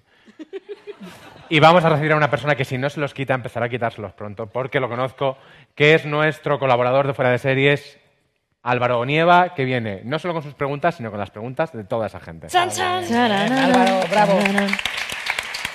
Me encanta que me, me encanta que me traigáis en Younger, porque claramente aquí soy el que tiene menos edad. Eh, la primera pregunta, Leti, es para ti, que nos la hacen por Twitter. Gabriela dice que si eres perfeccionista y obsesiva, como has dicho, seguro que hay cosas de vida perfecta que luego no te han gustado. Así que te reta a que digas al menos dos, que después de ver la serie has dicho... "Mm, Vaya preguntita, ¿eh? Vaya preguntita. Gabriela. Eh, ¿Estás aburrida, Gabriela? Hay una que no la voy a decir. No es por uno de nosotros, ¿no? ¿Eh? No, no, no. Es, es, es- Ahora no. dice el casting de... ¿Qué dices? A ver. No, no, no, Gabriela, no. te podía haber quedado calladita, Gabriela. No. Ah, oh, sí. Hostia, además me da una rabia, tío. ¿El qué? ¿Qué? Hay una cosa que no, soportas de la serie, que te da rabia. Yo creo No me mires, ¿por qué me miras? que no te Pa- Esto parece Succession de repente. Despedido. No, yo creo que el, el- el- el- hay una escena en la que se proyectan. No es de actores, eso es un fallo mío. Ah, Ah, bueno. Cuéntalo. saca champán. Cuéntalo. Eh, en, en el Museo de Cera, cuando tú estás hablando. Ay. ¿Qué pasa? Que no es de actores, he dicho. Sí, está súper bien esa escena. Pues creo. Me obsesioné con el tamaño de las letras de, la sobreimpresión, porque empecé, a ver, ¿la gente dónde va a ver esto? Porque íbamos a estrenar en San Sebastián, íbamos a estrenar en Cannes. eh, la gente a veces lo ve en el móvil, lo ve en el iPad, lo ve en una tele gigante. O sea, me empecé a obsesionar con esto, no sabes, ¿eh?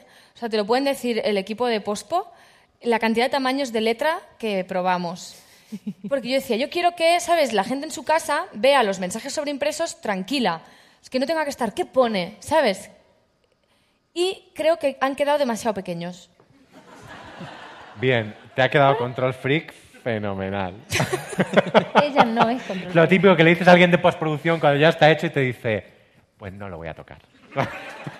No, no, mu- mucha paciencia. Lo- lo- o sea, el lado bueno es que luego soy maja, ¿sabes? Entonces, eh, cuando te pido las cosas de, ¿me puedes hacer esto en otro tamaño de letra, pero me puedes hacer como en cuatro tamaños de letra para que yo vea? En, uno al 10 de, en una escala de 1 al 10 en pasivo-agresividad, ¿cuál sería el de esa conversación? Ah, ninguno. Pasivo-agresivo, cuando estás currando, ninguno. Esto ya es como pasivo-agresivo 3. No, No, ¿sí? no, es muy, ella es muy directa, No. no, no tiene nada de No. pasivo-agresividad. No, además no, no, no, gen- no, no hay lucha de egos. No. Que no, que te mete en su neurosis, que haces 4, 5 y 6 y lo que quiera. que estabais hablando antes de la Desmilfest y decía, pobre chiquilla, claro, es que es dificilísimo llevar un equipo adelante, dificilísimo. Y nosotras la veíamos ahí y decíamos, ¿pero de qué planeta es? No se cansa. Y la ves ahí arremangada y venga, vamos, y tú vamos, vamos. Y de repente llegas a tu casa y de repente dices, ¿pero qué pasa, tío? Pero tú cuando estás ahí lo das todo con ella, todo a muerte, sí. Y seguro que ese señor hizo 25 carteles. Luego un día dijo, ¿pero por qué hice yo esto? No lo sabes. Es como cuando una marquesa te dice tráeme un vaso de agua y antes de preguntar quién es ya le has traído el vaso de agua. Dices, ¿esta autoridad de dónde ha salido? ¿Por qué he traído un vaso Que de no, agua? tío, que te contagia la ilusión, el entusiasmo, la pasión, la tal. Estás ahí con ella, a muerte, tío. Y es maravilloso trabajar así, ¿eh? Nos preguntan también Y cómo es maravilloso fue... trabajar con ellos. O sea, ahora esto queda como... "Ey, mi, mi", pero es Con verdad. Movistar, con todo el mundo, es Con- maravilloso. Con, todo el equipo humano, tío. Es que realmente... Nos encantan los periodistas cuando nos hacéis esta... esta No, pero ¿sabes qué? Hacer, hacer cine, hacer audiovisual, eh, hay algo de, de- de- cuando lo decimos, del trabajo en equipo, que es verdad, tío, es un engranaje humano brutal, de muchas horas, de muchas veces de noche, con tensión, porque eh, tienes poco tiempo para rodar muchas cosas. Y, y a mí me, me conmueve profundamente cuando un grupo de gente está yendo a una. O sea, eso me, me emociona. No sé. Nos preguntan también que cómo ha sido la elección de elegir actores con discapacidad y un actor sin discapacidad. ¿Cómo, ¿Por qué hace esta decisión? Supongo que porque Gary es un personaje como más complejo. Eh, para el personaje de Gary hicieron casting eh, personas con discapacidad y personas sin discapacidad y hubo, hubo muy poco casting. Y yo cuando vi a Enric, eh, vi a Gary, o sea, vi el personaje que llevábamos eh, Burke y yo escribiendo mucho tiempo. O sea, fue una cosa brutal. que fue Y la- mágico, total. Es que fue mágico. O sea, yo me acuerdo que te mandaba los vídeos por el móvil, Sí, sí, ¿te sí, acuerdas? sí, a las 2 de la Eh, mañana. Bueno, Nivel igual de eran las pasiva- 12, igual eran las 12. También, Pero- nivel de pasivo-agresividad cero ahí también, en mandar vídeos a las 3 de la mañana. No, pero porque somos amigos. No, pero yo eh, estuve una hora hablando con ella diciendo, este es Gary. No, no, y aparte, claro, ahora él dice esto, pero a lo mejor yo ya me había metido en la cama y de repente mensaje de Burke, espérate un momento, que lo he vuelto a ver, mm, ¿sabes? Sí, sí. O sea, como que él, Sí. ¿sabes? Es... mm, No, mandándole una captura, este es Gary. Sí, sí. y, y- y luego además, o sea, aparte de, de que era Gary delante de la cámara, o sea, en, la- en el casting, luego a mí como actriz, eh, lo que me pasó con él fue que sen- yo sentía que me ponía delante de él y le miraba y ya había conexión. Entonces, siendo un rodaje donde yo iba a estar dentro, fuera, ¿sabes? Eh, yo necesitaba un actor que solo con mirarle ya conectara. Y, y yo creo que tra- cuando trabajas con actores como Celia, como Aisha, como Burke, como, como Enrique, que trabajan desde la verdad y, de las- y desde la honestidad, tú también te haces mejor actriz. O sea, no, no solo con el guion, que también, pero quien, quien tienes delante te hace mejor o peor actriz. Y yo vi clarísimo que, que con Enrique es que había una cosa eh, que es que le sale la, la, la sensibilidad por los poros. Y, y sí que, evidentemente, todos los personajes secundarios que aparecen, los compañeros de piso de Gary, sí que son personas con diversidad funcional. Hablando de, de Enrique, desde aquí yo pido el Feroz, el Emmy, el, Todo, el todo. Oscar, el Goya para él porque está magnífico. Nos ha dejado una pregunta. Que la tenemos ¿Enric? en vídeo. Sí. ¡Anda! Hola, ¿qué tal? A las tres. Am, bueno, todos los que estáis allí viendo esto. Ah, voy a hacer una pregunta para Leti. Hola, Leti. Am, ¿Te has hecho algún test de, de coeficiente intelectual alguna vez en tu vida? Esta es la pregunta. Chao. Pero es una cosa que yo también he pensado mucho y voy a mear, ¿vale? Venga. Responda. No entiendo la pregunta. No, por si eres sobre, pues sobre- entonces no te la has. Por si eres superdotada de repente. No, a ver, la entiendo, la entiendo la pregunta. Eh, yo era la empollona de la clase. Se nota, ¿no? Era la empollona. Y la Entonces, repondona también, ¿no? La que levantaba la mano. Sí, la que hacía preguntas, sí. Porque si algo no lo entendía, pues lo preguntaba. Porque quería saberlo. Nos preguntan también por Twitter si María es como la versión de María Zanahoria, pero en un mundo más nice, porque dicen que tiene elementos comunes, como por ejemplo acercar a una persona con diversidad funcional, el lío con Manuel Burke, la Thermomix de la familia, no cumplir expectativas, etcétera. La Thermomix como... la Thermomix, La Thermomix como siempre. elemento de unión. Siempre, ¿eh? es una obsesión. Eh, eh, María sí que tiene algo en común, las dos Marías, que tiene que ver con la filosofía de la serie, que, que es, es un poco parecida a la filosofía de la peli, ¿no? De el hecho de encajar en unas expectativas, en un molde que viene diseñado por no sabes quién. Estamos hablando de la protagonista de, de Ah, Requisitos sí, la para ser una protagonista persona de, normal. de Requisitos para ser una persona normal, que se hacía una cuenta en Facebook y se llamaba María Zanahoria. Y, Y hay una zanahoria también. y de hecho esa serie. cuenta en Facebook existe, porque la hicimos para, para la peli. Luego la, serie tiene un punto también generacional, o sea, eh, las tres protagonistas sí que están con una edad similar, pero luego hay otros personajes de, de diferentes edades, como por ejemplo los padres de la protagonista, que vamos a ver un vídeo sobre ellos.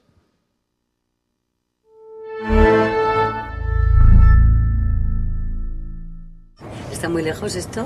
No, está a 15 ¿Y minutos. tú de verdad que te vas a casar con ese vestido? Que sí, papá. ¿Qué pasa? Déjala que se case como le dé la gana. Hombre, que, que no me parece nada, pero No, bueno, ya es un favor. poco raro, pero es que no me cabía nada. Estás guapísima. Y que era en el ayuntamiento, Y ¿no? también es mala Sí. suerte lo de la huelga de taxis, ¿no? Que coincida precisamente el día de la boda. Ya, ya, pero bueno, fue la fecha que nos dieron. Nosotros no pudimos escoger, ¿eh? no te creas. sabían que iba a durar tanto la huelga, cuidado. No, tampoco. un montón. Y, y- y una cosa, ¿sa- ¿sabéis si el picoteo va a ser de pie o sentado? Porque desde luego, como Claro que lo sabemos, es de pie. ¿De pie? De pie, papá, todo el rato de pie. Penitencia, te van a reventar los juanetes. Un poco ya de calma, ¿no? Dejad de quejaros. que es la boda de mi hermana, coño, que es un día para estar a gusto, joder. Ay, uy, perdón. Joder, María, tía, qué asco, colega.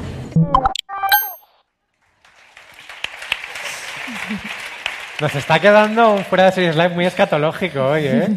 ¿Cómo, cómo que yo son escatológica. cómo es la crisis de estos padres y, y sobre todo de esa madre que está maravillosa, sale poquito, pero tiene esa crisis de fe y luego ese punto también de decirle a su hija, ay, pues no te cases porque yo en realidad... Que, a ver, es un spoiler esto. Sí, sí. Pero eh, no, hoy venimos a tumba abierta porque sería ya la ha Ah, visto vale, todo el vale. mundo que se ve enseguida. Hay una, es que hay una escena en el capítulo 8 muy, muy importante, eh, que es ese diálogo interne- intergeneracional entre mujeres, en cómo las preguntas que nos hacíamos, en, el caso, en este caso de la serie, María, la madre de María, son las mismas o tienen que ver con lo mismo, pero las respuestas, las opciones del test ABC no eran las mismas. Eh, el personaje de Carmen Machi no tenía las mismas opciones de escoger que el personaje de su hija.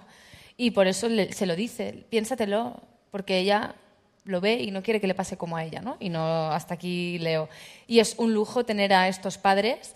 Eh, Carmen Machi eh, me ha hecho un regalo aceptando salir en dos capítulos y medio eh, de la serie y, y Fernando Colomo es una maravilla. Eh, fue Burke el que, me, el que me propuso que le hiciéramos casting a Colomo y, y es que te enamoras, te enamoras. O sea, tiene una ternura que es la ternura que, que habíamos escrito para el personaje. Aparte es esto que es el tópico de uno cree que nunca va a parecerse a sus padres hasta que te das cuenta que no es que te pareces, es que Pero eres. total, total. Sí, sí. Si alguien cree- aquí cree que no le va a pasar, Habéis hablado antes de, de ser jefa tú, pero la gente quiere indagar un poquito más diciéndonos si realmente tienes el sueldo de directora, eh, de directora guionista, actriz, o cómo se hace. Todo esto se Obvio. hace. Esa se es Gabriela hace- también, ¿no? O se hace un, un- un- uno así general. Un pack, ¿no? no, tienes contratos varios. Tienes cada uno. entonces Claro. tú te estás contratando a ti misma. No, yo no, me contrata la productora. Porque yo no soy productora de la serie. Ya, es, lo que, es lo que te faltaba ya. No, no, no, eso no me interesa nada. Pero nada, no me pone nada eso. Y luego, en el rol este de, de showrunner de la serie, hay un momento en que te revelas cuando tienes, por ejemplo, una directora o tú has sido súper dócil cuando no te toca dirigir y estás en el rol de actriz. Es que con Elena y Ginesta se ha creado una sinergia súper pro obra. Y, y cuando me reuní con ellas, ellas conectaron muy bien con la serie, conectaron con los referentes que les pasé de estilo y de tono. ¿Qué eran? por Eran? Girls, Transparent y Young and Promising, que es una serie noruega. Y entonces hubo una conexión brutal en cómo encarar la dirección, ¿no? que es encararla desde los personajes, una vez más, no desde la trama, desde la peripecia, sino desde los defectos y los arcos dramáticos de los personajes. Entonces yo lo que hablé con ellas y fue como, o sea, quiero que os sintáis cómodas, eh, en el sentido de que llegáis a una serie que ya tiene un, un guion, unas decisiones estéticas, ¿no? de, de forma, eh, y a la vez que vosotras sintáis libertad y, y sintáis que es un lugar en el que os podáis realizar como directoras y tomar decisiones. Y, y fue, de verdad, eh, maravilloso. O sea, sus guiones crecieron, eh, o sea, como que, ¿sabes? Le- le- en el proceso de, de- cuando como directora afrontas el guion y empiezas como a ver qué cambiarías o qué no entiendes o qué tal, esos guiones crecieron y luego la dirección con ellas pues fu- fue estupenda. O sea, es que, es que entendíamos muy bien lo que estábamos haciendo juntas. Mira, O sea, no, no había nadie, no había como lucha, no ha habido lucha de egos en ningún parte del proceso. Es como que todos entendíamos que lo que queríamos era hacer la mejor serie posible. Tenemos aquí esta imagen de- del parto, de la escena de... de Bueno, una aquí es cuando me entero de que Aquí es estoy enteras, embarazada. vale. Es que yo quería llevarte al parto porque, claro, tú has dicho que no has sido madre, Sí. porque entiendo que tampoco. Sí. Entonces, No le ¿cómo- retes, no le retes, que está muy arriba después de lo que le hemos dicho antes. ¿Cómo, cómo es el proceso de documentario para que sea, no sea simplemente un parto, sino que... Porque pasan muchas cosas en esa Sí, escena. sí. Entonces, ¿cómo, cómo Sí. lo elaboráis? Pues a nivel de guion, mucha documentación, hablando con muchas amigas, Sí, ma- matronas, además. matronas, que nos contaban... ginecólogas, sí, sí, sí. Y luego- un montón. Porque además había muchas, muchas filosofías de parto. Muchas, Entonces muchas. tuvimos que No te optar por ahí. una, sí, sí. Tuvimos que escoger la que, la que escogería María, no la que escogeríamos nosotros.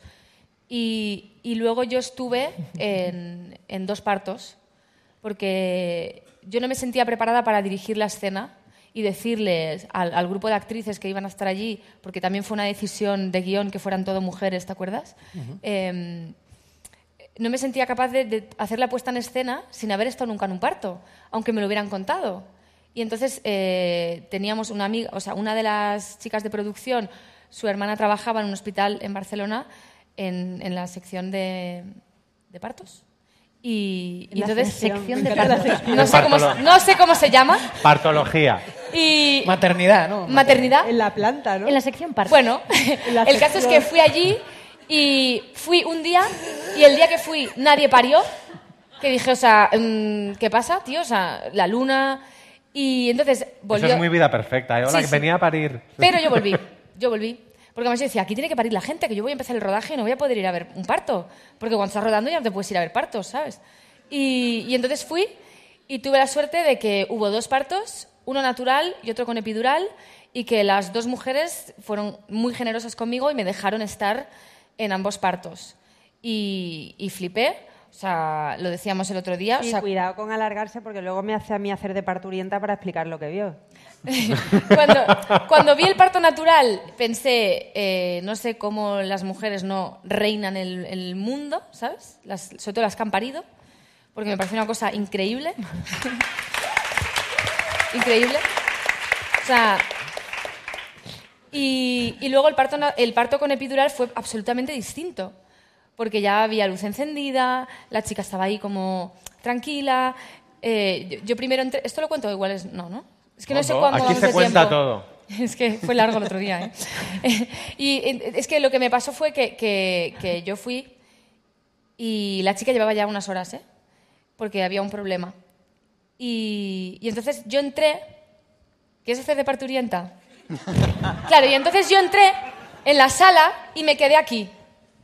En lugar de ponerme aquí para no ver toda la mandanga, yo ¿Me vas a hacer fotos?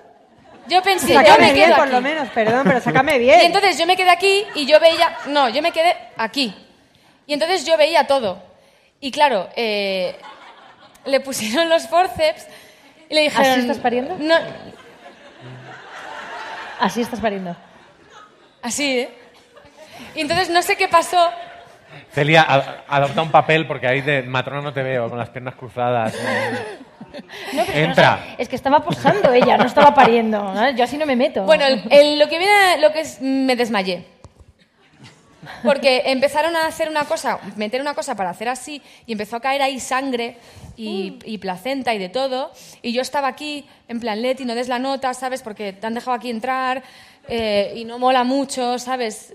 Ojalá vídeo de lo que pasó en aquel momento en aquella sala de. Ay, qué joder. No, yo me empecé a caer, yo me empecé a caer y claro, a mí me habían dicho, quédate aquí. Y estaba todo el mundo muy concentrado. Y digo, yo aquí, calladita. Y entonces me empecé a caer eh, rollo esto y digo, vale, Leti, ya te, te- o sea, sal, porque me dijeron, tú la puerta no la toques. Pero yo dije, bueno, o hablo o toco la puerta. Y me pareció que lo mejor era tocar la puerta. O sea, hay una mujer que tiene una anécdota que es una famosa, además mi Ella, parto, ¿no? ella no se enteró, ella no se enteró, o sea, porque, porque yo estaba en un ensayo, entonces salí, ya en el pasillo me caí, vinieron las enfermeras, las matronas, tal, y me dijeron... Que la del cine se nos ha caído.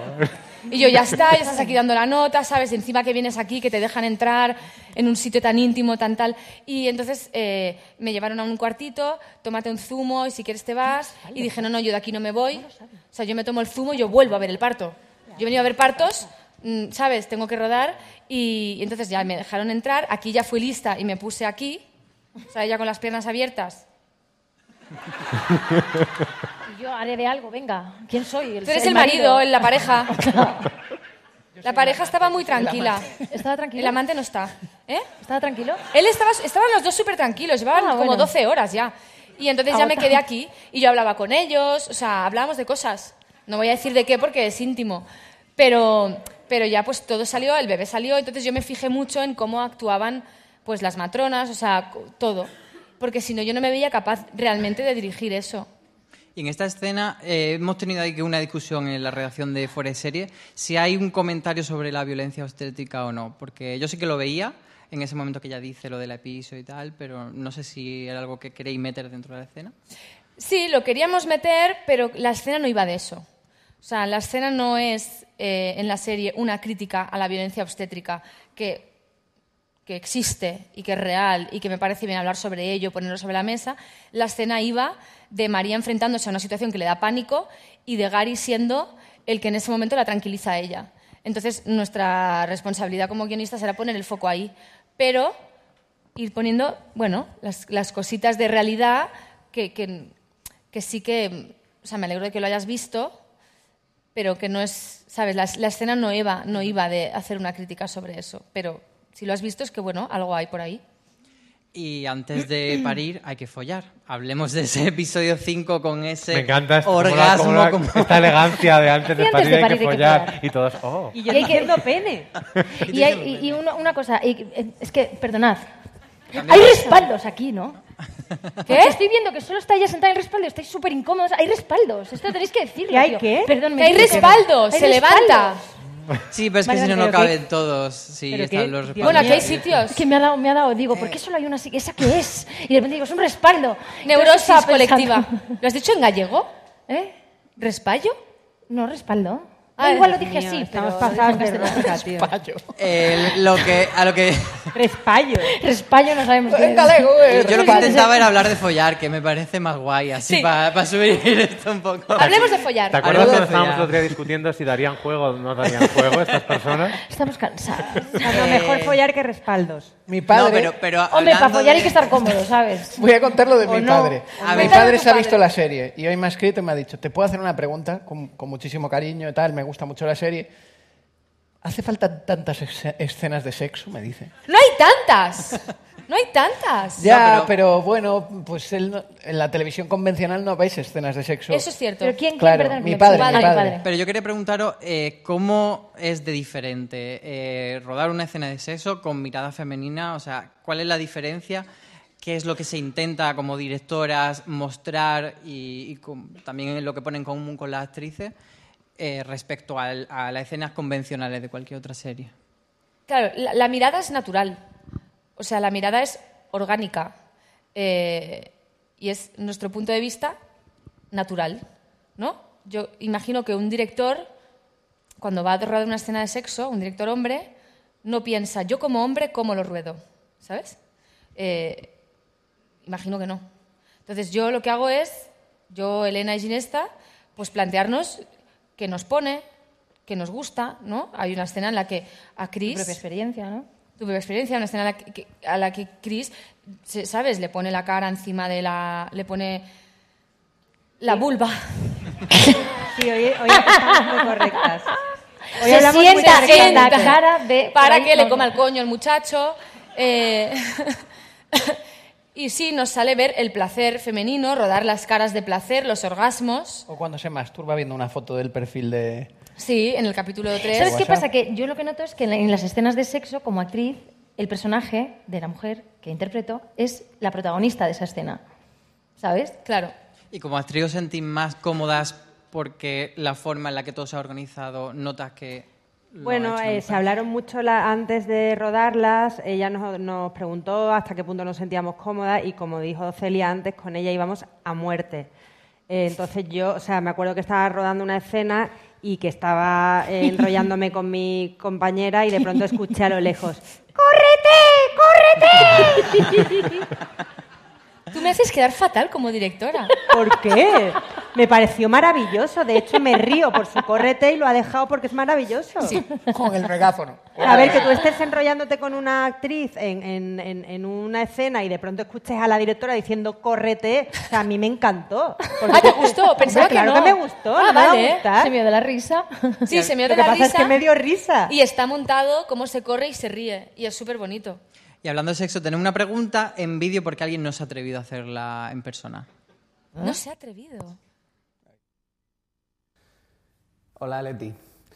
Eh, me gustaría saber tu opinión so- sobre el Satisfyer.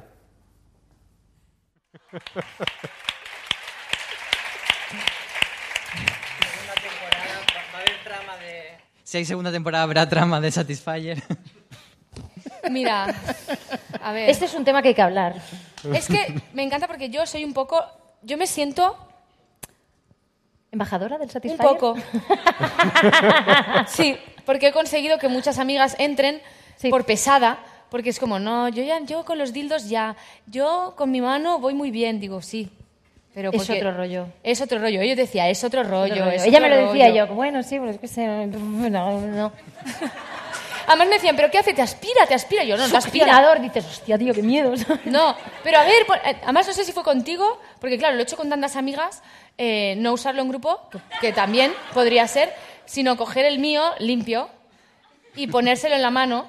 No, eso no lo hiciste, ¿no? No, vale, pues se lo hice, no sé, igual a A mí no. El caso es que, que tú te lo pones y claro, no notas que absorbe. Porque es una No, parece que al contrario, parece como que Claro, porque que el clítoris tiene no sé cuántos cientos de miles de terminaciones nerviosas. Bueno, que es increíble. Es increíble. Es Yo os lo otro nivel. recomiendo. Es Os lo nivel. recomiendo. Pero el bueno es uno que se llama Lelo. Porque yo me compré uno que es un pingüino. publicidad. Bueno, no lo sé, el pingüino a mí no me gusta. Bueno, pues que el Aparte es raro masturbarse con un pingüino con una pajarita. Ya. A mí me daba Claro, mal rollo. el otro De es hecho, como- le, quité, le quité la pajarita. Quítate la Porque pajarita. es como mono, es un pingüinito Hola, y es ¿qué como... No mola que sea como un pingüino. No. Tenía una pajarita rosa y no, no es guay. ¿Puedo decir una cosa? Creo que los de Lelo deberían mandarle uno a Isa. El otro es guay. En Buenísimo Bien eh, me regalaron un Satisfyer masculino. Ay, ¿eso cómo es? ¿Qué? ¿Eso cómo es? Es, es un infierno. Es un infierno, ¿eh? que es un infierno. Claro, porque es un aparato así gigante que anuncia... eh, ¿Quién? oh, yo- nosotros queríamos un que. Satisfyer... En lata. Es un Pero es- enlatado. Sí, pero es ana- anatómicamente no lo parece. Es como parece una, una maquinilla de afeitar gigante. que, que hasta hace proyecciones. Es gigante, es una cosa así gigante. ¿Y vibra? No vibra. ¿Y qué hace? algo? ¿Hace, hace algo? Es una con- textura, es una textura. La palabra que buscas No quiero, es que ya está obvio. No es fresh light el término. Claro, exacto. Fresh light. Fresh light, sí. ¿Qué es eso? Eh, pues eso, lo que está Para, comentando. para es como- introducir eh, cosas. Hombre, hasta ahí eso una- lo entendimos. Pero no, Pero no entiendo qué hace. no, pues nada. No lo haces tú. No hace nada. Lo haces tú. Nada, Lo haces tú. Este Eh, hace más. Lo haces tú cosas. y es muy creíble de textura. Y una- Yo no lo he probado, una me han dicho. Pero si has dicho que tienes uno. ¿Eh? Pero si Si has dicho tienes que te han uno. regalado uno. Pero. ¿Y? Estamos aquí hablando de, de pingüinos y Sí, de masturbadores. pero esto aún tengo que deconstruir mi masculinidad. Hay una, ¿vale? una pregunta sana. ¿Tenemos una relación sexual entre los dos guionistas en la serie? ¿Cuál de los dos lo propone? ¿Cuál de los dos lo Sí, propone? de los dos guionistas, ¿quién dice, oye, ¿y por qué nuestros personajes no echan un polvo? Creo que estaba ya Estaba en la así. Biblia cuando entró Pues es que se, en- Burke. se enrollaban mucho más. En la Biblia era Sí. como una cosa Y- salvaje. Era responsabilidad tuya, entonces. Sí, lo que pasa es que yo cuando lo escribí, al principio, principio, no, no pensé que fuera a ser Burke. Eh, No, no, esa es la realidad. Y te dijiste, oh, mierda. Y no, no sé, de repente empezamos a escribir y pensé, tío, Burke, Burke, claro. Y yo, no, no, no, por favor. Sí, y además le, le dije, te No voy a poner falta. todo buen horro. Te voy a poner tatuajes, ¿sabes? Sin gafas. Bueno, sin gafas ya no vas. Pero, Pero como en requisitos te engordaste 15 kilos, ¿sabes? Sí, eso te iba a decir un poco también para darle un Para poco de compensar. Pensar, vidilla. claro, el regalo, el regalito. Que aún no he visto. O sea, no he visto, no he visto las consecuencias. No estás Que- capitalizando el tema. ¿Eh? Bueno, él se va a ocupar de que seas Eso. el nuevo sex symbol. Falta tu artículo, falta tu artículo. Y por último, siempre aquí en el Fuera de Series Live acabamos preguntando una pregunta que es bastante obvia. de, eh, segunda temporada. ¿Habrá mm, que podremos ver esa segunda temporada si la hubiera? ¿Qué podéis contarnos? Ojalá. Ojalá. Ojalá, ojalá. Un pajarito nos ha dicho que... queremos. ¿Quién te lo ha dicho? Pues eso? el pajarito que venga a mi casa. Hay un pajarito que Un dice... pingüino con Que una vayan mandando contratos. Que vayan mandando contratos el pájaro. Hace así, hace ese ruido. Hace un ¿Qué ruido hace? agudo. Es que eso sí que es terrorífico, en plan, me voy a masturbar. Es verdad, y perdón por desviar la, la- o sea, por no contestarte más, pero es verdad que a mí del Satisfyer lo que no me gusta, lo pero ya me he acostumbrado, Ya también me he acostumbrado, sí. yo me he El acostumbrado. ruido, Al ¿no? principio me desconcentraba y pensé, me pongo música, pero... eh, ¿El ruido? Sí. Se hace ruido el un poco, sí. Pero te ponen los, los boss. Los Ya, pero ya ponerme cascos, no sé qué, no. o sea, Claro, a mí me además, gusta... Tiene una, o sea, es como una boquita redondita. A verlo, a verlo. Yo creo que podríamos hacer un podcast de historias de Satisfyer y dedicar como 10 episodios enteros a ¿Cuál esto. era la pregunta? Pero la pregunta era la segunda temporada que, ¿cómo veis? ¿Qué puede pasar? Porque además, no sé si sois conscientes, pero en Movistar hay como un boom de natalidad en la serie, porque la serie de Berto también al final de la temporada 1 a hijos, en vergüenza a hijos, entonces... Si hubiese, ¿hacia dónde iría esa natalidad, de, esa maternidad de, de María y, y cómo seguirían las otras Joder. personajes? Pues ¿Qué os tendríamos que encerrarnos, Burke y yo, A la- a darle al coco. Pero, o sea, ojalá pase. Yo es que no toco una tecla hasta que no me confirme. Lo tengo clarísimo. Excepto si es la de un Satisfyer. Bueno, o en su caso, un chocholata. Chocholata. ¡Ah! Ya no lo va a poder usar por tu culpa. ¿Por qué? Claro, porque, Chocholata va a decir, claro, voy a es- coger es el de ciber- Chocholata. es de ciberpunk eso. Después de estar 40 minutos bailando con él enfrente del espejo, coges Bueno. el chocholata. Por favor. Ahora. Me estoy vengando de ti por llamarme Destroyer. Eh, claro. Conmigo no se juega. Eh, perdón, Pues tío. está ya. Efectivamente, nuestros invitados de Vida Perfecta daban mucho juego, como imaginábamos. Muchas gracias por acompañarnos en Fuera de Series Live. Muchas gracias al Espacio Fundación Telefónica, con su servicio técnico y a todo el servicio técnico de, oh, perdón, servicio técnico, servicio de interpretación en lenguaje, en lenguaje de signos. Gracias a Movistar Plus, a ellas comunicación, especialmente a Débora, si nos ves por streaming, que hoy es tu cumpleaños, al equipo de Fuera de Series, a Miguel Pastor, que es el productor de todo esto, y evidentemente a vosotros. Manuel Burque, Aisha Villagrán, Celia Frejeiro y Leticia Dolera, que se me acababa de olvidar tu apellido. y gracias a vosotros, os esperamos en el próximo Fuera de Series Live.